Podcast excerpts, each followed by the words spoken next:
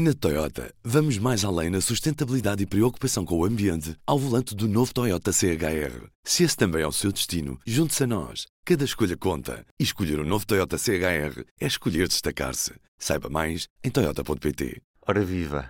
Este é o P24. Nesta quinta-feira, o público debate a gestão da vegetação e alternativas na prevenção de incêndios rurais. Estamos a falar da terceira conferência dedicada ao tema da gestão da vegetação. É organizada pela E-Redes, o gestor das redes de eletricidade, este ano em parceria com o público.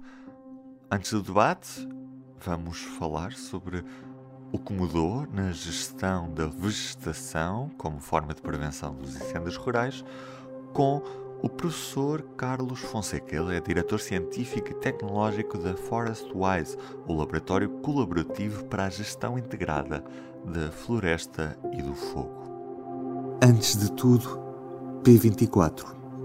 O seu dia começa aqui. Começa aqui. Na sua visão, há um antes e um depois do incêndio de Pedrógão na gestão da vegetação florestal em Portugal? Eu diria que mais do que o incêndio de Pedrógão, há um antes e depois de 2017, porque o incêndio de Pedrógão foi, foi de facto um evento extraordinário, mas depois eh, replicou-se e, e amplificou-se no 15 de outubro.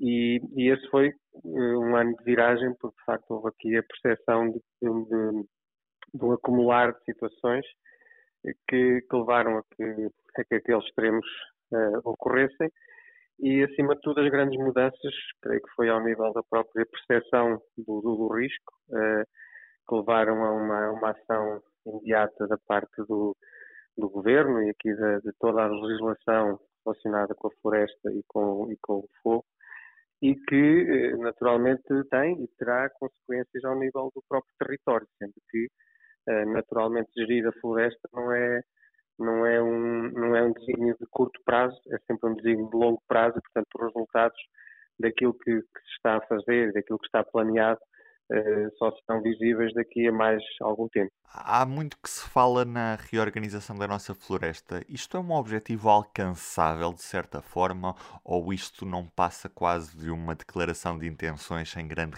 realidade possível? Eu diria que devemos, eh, devemos colocar objetivos, eh, grandes objetivos, para conseguirmos, eh, pouco a pouco, trabalhando no sentido de os, de os atingir. Portanto, não é claramente um objetivo de, de, de, um objetivo que se consegue atingir de uma forma muito rápida. É um objetivo geracional, claramente, e que em algum momento temos que iniciar ou reiniciar, se quisermos, todo este processo.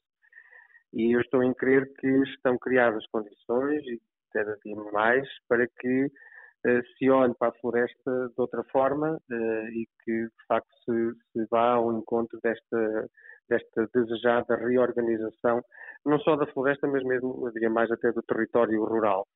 E, e, esta reorganização passa muito pela, não só pela questão da estrutura fundiária, que, como sabemos, a Norte do Rio Tejo é essencialmente minifúndio, microfúndio, eh, mas tem que haver aqui um grande envolvimento das comunidades, das, dos proprietários florestais, que são aqui, eu diria, a pedra basilar para o sucesso de todo este processo. E, e pronto, e começam a haver aqui modelos uh, de gestão que cada vez mais integradores, cada vez mais inclusivos e, acima de tudo, também eh, modelos que podem e que devem trazer cada vez mais conhecimento ao, ao sistema. E aqui o Forest Wise, portanto, a entidade que eu represento, tem um papel muito, muito relevante, uma vez que integra aqui seis universidades, sete empresas do setor florestal e energético e também duas entidades eh, governamentais ou públicas, que é e INIAV, e que com esta estrutura, com todo este conhecimento, com todas estas competências, uh, iremos com certeza contribuir para este, para este grande desafio que, que referiu na sua pergunta. Uhum. E, e, até que ponto é que este modelo novo de gestão florestal, como falava, pode ficar afetado pelo êxodo rural, ou seja, pelas pessoas que neste momento estão a abandonar o interior do país e deslocar-se mais para as cidades, e até mesmo por aquelas que não estão a fazer isso, mas que, como não há uma renovação de geração, fica claramente em risco a, a sua continuidade nesses espaços? esse fenómeno demográfico é, é também Portanto, como eu disse, aqui a pedra basilar são as pessoas e, portanto, a demografia é, é uma, se não a principal preocupação dos territórios uh, do mundo rural e, portanto, naturalmente, dos territórios uh, florestais.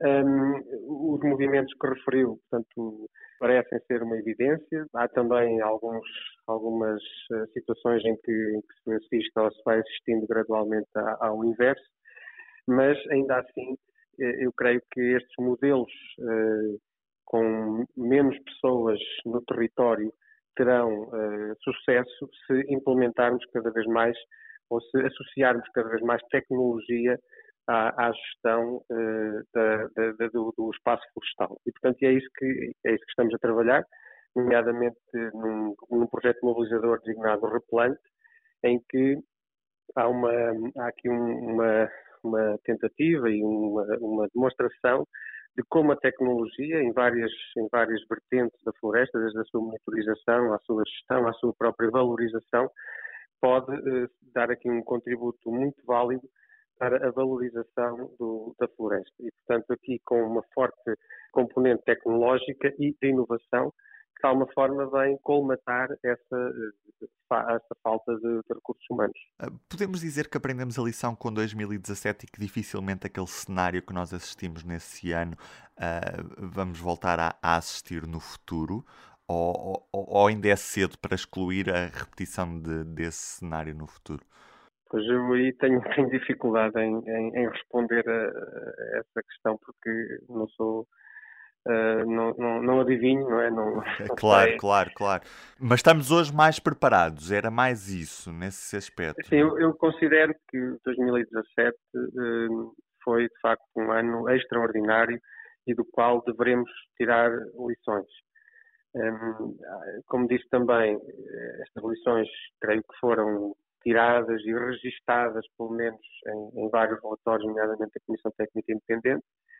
Portanto, Uh, houve aqui uh, a identificação das falhas uh, do, do, sistema e falhas de conhecimento, portanto, e estamos a trabalhar todos, todas as entidades do sistema estão a trabalhar no sentido de colmatarmos essas falhas e percorrermos um, um caminho em conjunto no sentido de evitar que esses grandes incêndios se voltem a repetir. Agora, dizer que eles não vão acontecer é completamente Claro, claro.